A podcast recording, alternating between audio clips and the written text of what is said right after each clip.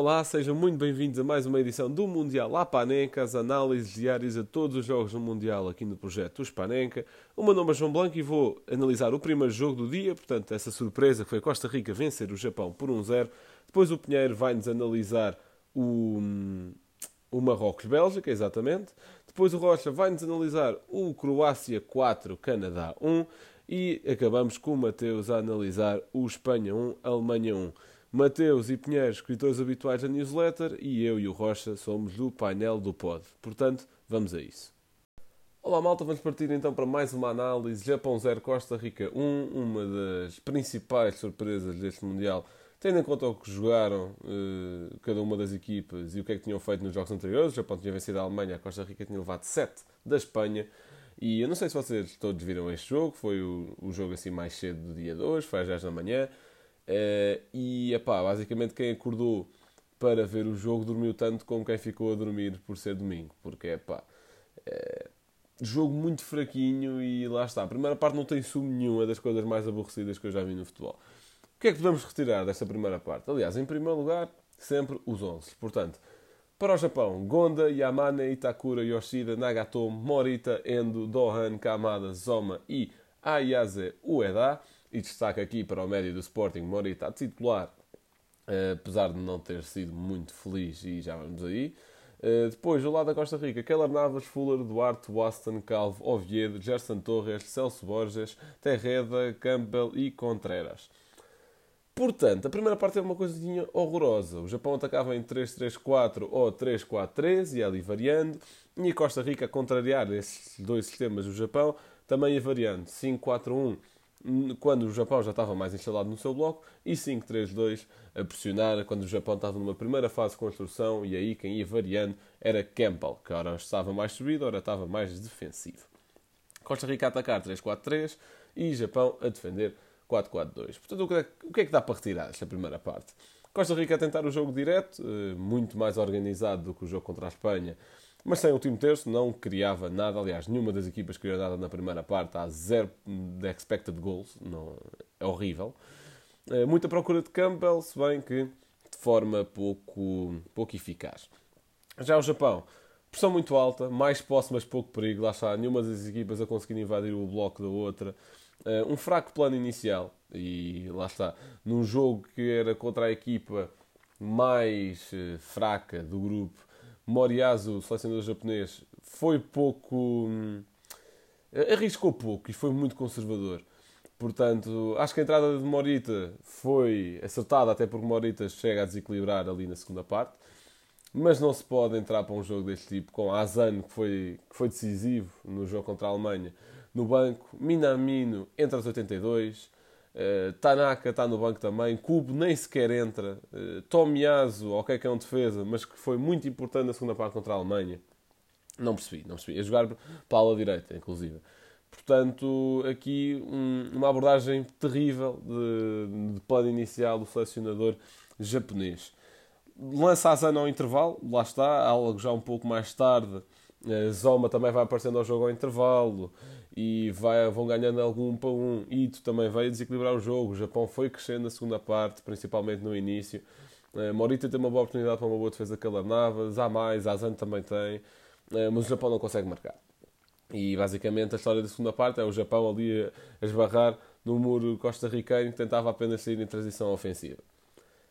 Apesar de não estar a jogar absolutamente nada, e de apenas estar a, a, ter um bom controle defensivo, digamos assim, também muito por causa de Keller Navas e também de, dos três centrais, também jogaram todos. Aguentaram todos muito bem a pressão do Japão, né, apesar de Calvo ter ali um lance em que é totalmente papado. Acho que por isso, mas depois faz ali uma falta útil né, em cima já da área que prova a sua inteligência. Apesar disto tudo, aos 80 minutos, Fuller marca para a Costa Rica numa transição, eh, ou melhor, nem é bem numa transição, porque é num erro de saída à jogada do Japão, logo após recuperar a bola, numa transição uh, da Costa Rica. E aqui Morita fica um pouco marcado, mas eu acho que a culpa também não é 100% dele, porque Morita recebe a bola já um pouco à queima, já com pouco espaço, e ele tenta só tocar na bola para tirar dali, e o jogador da Costa Rica acaba por por conseguir recuperar. Dá em Fuller, Fuller faz um belo remate após um erro de, construção do Japão. Uma abordagem também muito esquisita de Gonda, salta cedo e Uma abordagem muito estranha para quem fez um belo jogo contra a Alemanha. A partir daí o Japão tentou pressionar, mas uh, não houve nenhuma criatividade no ataque japonês, quando, especialmente quando deixa jogadores como aqueles que eu já disse no banco. E acho que essa foi a principal falha do selecionador japonês. Uh, ainda havia Mitoma, que muita gente, principalmente no Twitter, estava a pedir, uh, e que até chegou a entrar, e não faz sentido não ter entrado mais cedo, ou até não disse no primeiro lote de jogadores iniciais, porque já tinha associado no meu cérebro que ele estava lesionado, porque foi o que estavam a dizer os comentadores, mas nem estava, porque senão não tinha entrado. Uh, e pronto, e é um pouco por aí que foi este jogo. Foi uma análise mais curta, mas eu não sei mesmo o que vos dizer mais. Foi Costa Rica a marcar contra a corrente do jogo e o Japão, apesar de ter mais bola, a criar muito pouco por os jogadores mais equilibradores estarem no banco. No fundo é isto. Uh, homem do jogo.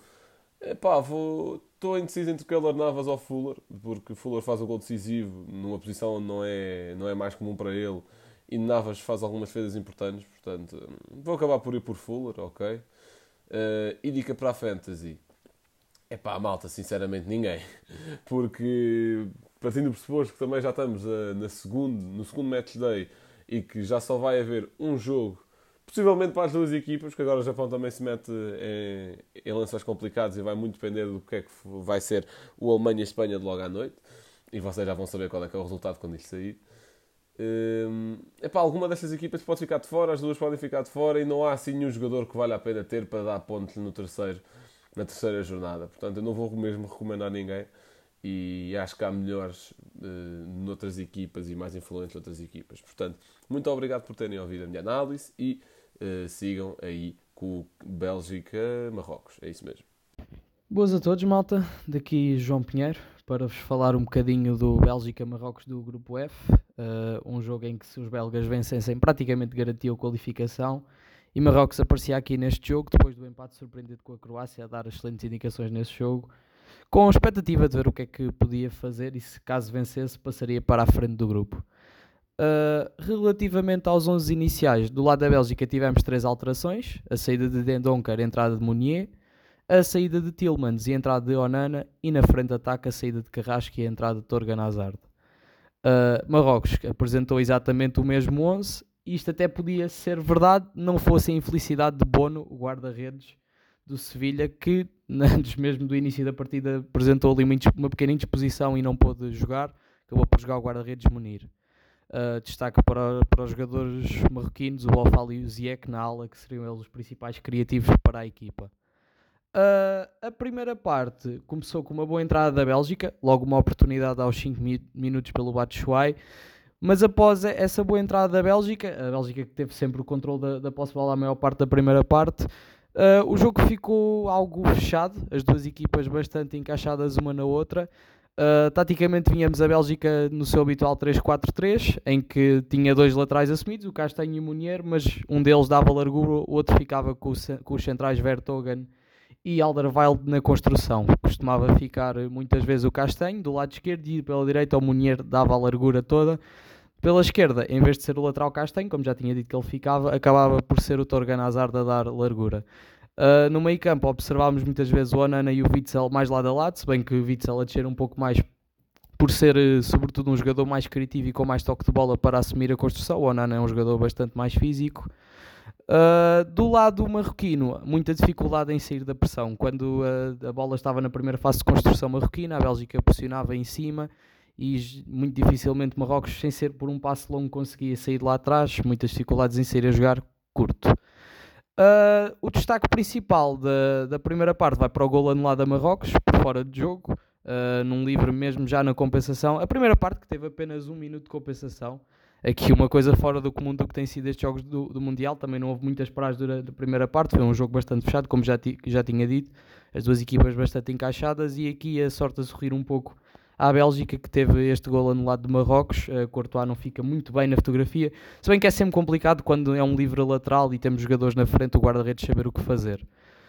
Uh, na segunda parte, a Bélgica substituiu logo ali no início da segunda parte, tirou o Onana, um jogador mais físico, e pôs o Tillmans, a meu ver, a tentar dar um bocadinho mais de criatividade ao jogo. Também tirou o Torgan Hazard e colocou o Mertens, que até entrou bem, com uma tentativa de remate negada pelo Menir, uma bela defesa.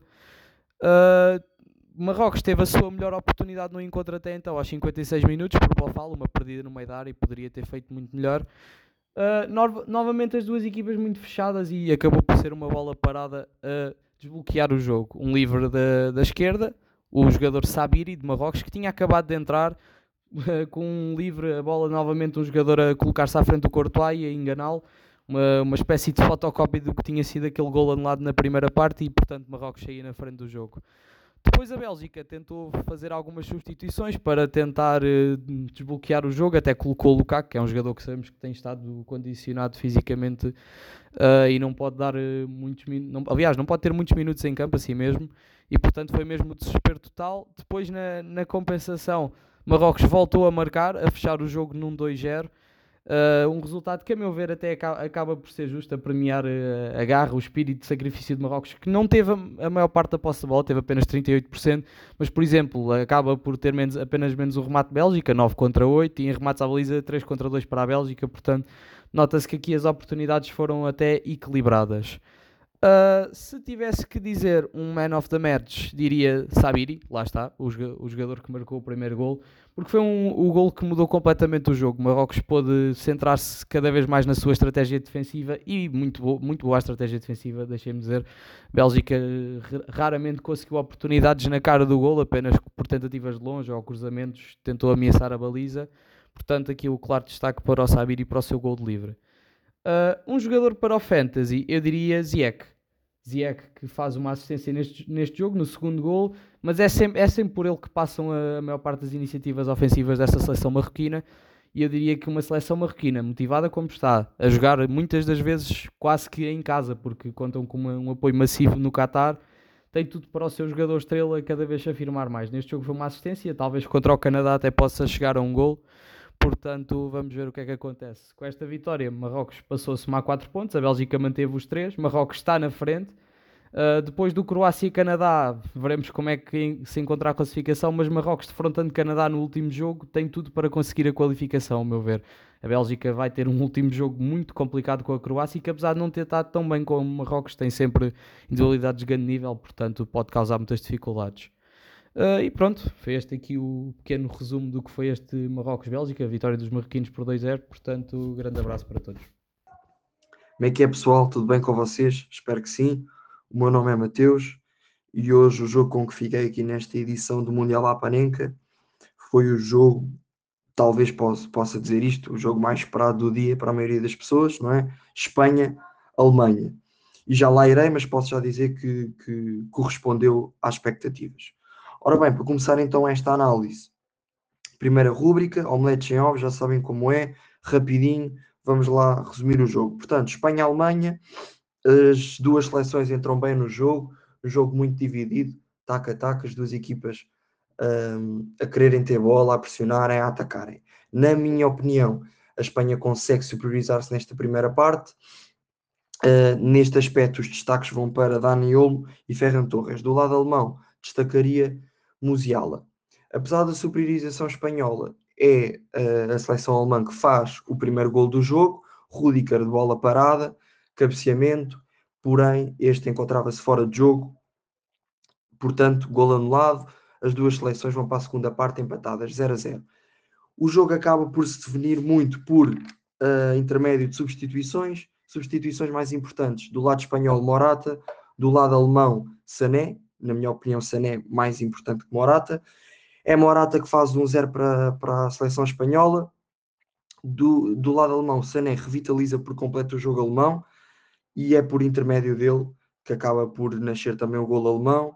Um igual, é Fulkberg que marca o gol, mas a jogada nasce de Sané. Sané faz o passe, Musiala está também no intermédio desta jogada. A bola sobra para Fulkberg, que substitui Müller, também lá está outra substituição aqui importante e faz o gol. O jogo acaba um igual, um bom jogo no geral, já analisei mais detalhadamente mais à frente, mas resumidamente aqui para o Omelete sem ovos, o importante do, do jogo foi muito, foi muito isto. Portanto, contas continuam abertas neste grupo e neste jogo tinha uma grande pressão para a seleção alemã. Ora bem, então agora com mais calma, vamos aqui à análise um bocadinho mais detalhada. Já sabem que eu não vou ouvir muitas táticas, mas vamos aqui a mais uns pormenores deste, deste belo jogo. Na minha opinião, foi um belo jogo.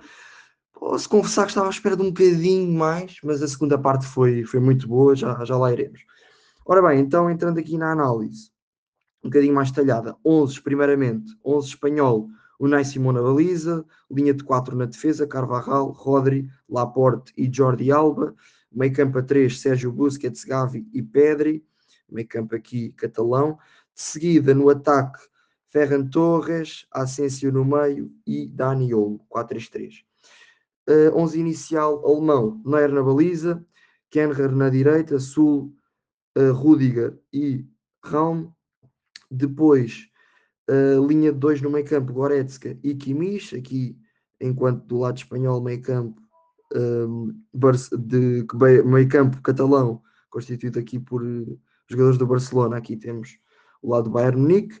Depois, mais para a frente, Gnabry uh, do lado direito, Gudogan a 10, Musiala e Müller a ponta de lança. 4-2-3-1. Ora bem, como eu comecei ali por dizer, as duas equipas entram bem no jogo, uh, mostraram as duas vontade de ganhar. A Alemanha, claro, tinha, tinha mais pressão em, em cima, em cima de si mesma, não é? Uh, depois do jogo com o Japão, se perdesse este jogo, encontrava-se fora do Mundial. Mas a seleção espanhola entrou bem também, com mais bola que a seleção alemã, já se estava à espera, mas mesmo assim foi notável. Mais na primeira parte, na segunda menos, já lá iremos e uh, o jogo inicia-se com uma bola à barra da Aniol, aos 6 minutos. De seguida, lá está a Alemanha com menos bola, mas tem uma boa oportunidade também de contra-ataque ainda nos 10 minutos. Portanto, foram os bons 10 minutos de jogo. Mais para a frente, houve uh, mais oportunidades. Temos aqui um erro de Neuer, que podia ter dado um, um gol espanhol, não deu. E Ferran Torres também faz um falhanço, apesar de se encontrar fora de jogo. A Espanha explorou mais a partir da meia hora, que para mim é onde a seleção espanhola se começa a superiorizar. Explorou muito o lado esquerdo em Daniel, Ferran Torres a aparecer menos, apesar de, na minha opinião, quando apareceu, apareceu, apareceu bem. Uh, explorou mais esse lado esquerdo e foi daí também que apareceram mais oportunidades espanholas. Porém, a principal oportunidade vai para o lado alemão, a bola entra por intermédio de Rudiger, bola parada, cabeceamento, Uh, contudo, o, tinha ali o bracinho fora de jogo e, e portanto, gol, gol anulado. E basicamente a primeira parte resume-se a isto: entramos, entramos 0 a 0 para a segunda parte. Segunda parte, eu pessoalmente, uh, se calhar não percebo nada disto, mas eu depois de ver isto estava à espera que as equipas entrassem mais a medo, a arriscar menos, mas foi exatamente o contrário. Tanto a Alemanha, mais a Alemanha, lá está, por, por ter muita pressão, a entrar com muita, com muita força. Do lado alemão eu esperava isso, do espanhol nem tanto, mas a Espanha também a ir para a frente quando podia ter bola. Porém, a seleção espanhola tem ali 10 minutos de grande dificuldade no início da segunda parte, porque a pressão alemã estava, estava muito forte e, e a seleção espanhola não estava a conseguir sair com bola e, portanto, foram ali 10 minutos complicados para a seleção espanhola. Depois o jogo começa a desenrolar, a seleção espanhola começa a voltar a ter bola e, entretanto, temos então, antes disso, lá está, substituições. Entra Morata, uh, substituição, a substituição mais importante do lado espanhol, e faz o gol. Uh, cruzamento rasteiro de Jordi Alba, Morata antecipa-se ao, ao central e, e faz o gol, 1-0 para a seleção espanhola. Sané é a seleção mais importante do lado da Alemanha. Grande jogo, revitaliza o jogo alemão, entra para o lugar de Gundogan, portanto fica ali mais no meio, no meio do campo, uh, vai muito para a frente, solta a bola, solta jogadores, portanto não sei como é que o Sané não, não é titular. Hum, duvido muito que no próximo jogo não seja, depois do que, depois do que fez, não sei, veremos, mas Sané faz um grande jogo e, e o gol alemão deve-se deve muito a ele. Começa a criar muitas dinâmicas, a Alemanha começa a criar mais oportunidades, a seleção espanhola, depois do golo, vai-se um bocadinho abaixo e um, Sané pega na bola, no, no, no, lance do gol alemão, pega na bola, faz um grande passe até Musiala. Musiala consegue fazer uma recepção meio estranha, uh, o ponta de lança alemão Fulkberg aproveita-se desta recepção, ele estava melhor posicionado, pega na bola, grande remate para a baliza, gol alemão, um igual.